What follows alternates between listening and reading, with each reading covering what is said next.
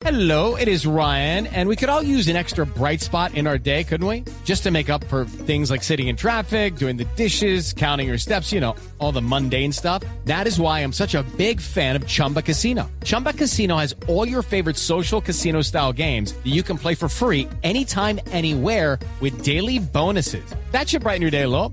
Actually, a lot. So sign up now at chumbacasino.com. That's chumbacasino.com. No purchase necessary. BGW. Void were prohibited by law. See terms and conditions. 18 plus. El padre Alberto Linero es periodista y también está en Mañanas Blue. 6 de la mañana, 39 minutos. En una madrugada entre el 17 y el 19 de agosto de 1936, fue fusilado al lado del barranco de Biznar en Granada el poeta andaluz más universal, Federico García Lorca. Es claro que en medio de la guerra civil española, sus ideas progresistas, su condición de homosexual y su pensamiento crítico lo hacían una víctima propiciatoria. El 30 de octubre del 2014, en la red social Twitter, bajo un seudónimo, aparece el siguiente mensaje. El asesinato de Federico García Lorca está justificado desde el minuto uno por maricón. He dicho, el autor se esconde bajo un seudónimo, D.L.A.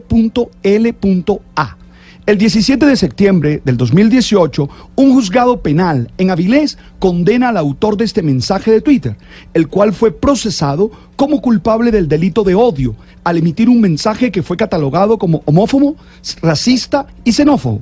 Fue condenado a un año de cárcel y a tener que pagar una multa de 1.080 euros. Yo, que soy muy activo en las redes sociales y sobre todo en el Twitter, celebro la condena ya que las redes se han vuelto un espacio en el que reina la calumnia y la injuria disfrazada de opinión personal. Está claro que hay que defender el derecho que cada persona tiene a la libre expresión, pero también es muy claro que se debe defender el derecho al buen nombre de cada persona. En esa tensión dialéctica se debe realizar la participación en las redes sociales. En Colombia, hasta agosto del año pasado, se habían presentado al Centro Cibernético Policial 3.653 reportes de injuria o calumnia en redes, lo cual muestra que es una situación muy común que las personas se sientan ofendidas y crean que se les está vulnerando un derecho. Insisto, en que nadie puede amordazar a las personas en las redes, pero que se hace necesario que valores como el respeto y la responsabilidad también estén presentes en cada una de las manifestaciones que en estos lugares se hacen. Una sociedad muestra su grado de desarrollo en el respeto que se tiene por los derechos de los demás. Es necesaria la crítica, la ironía, la denuncia y la controversia, pero también es necesario que se haga con inteligencia, audacia, pertinencia y respeto por el otro. Definitivamente hay que ser libres a la manera en que el poeta andaluz lo exponía.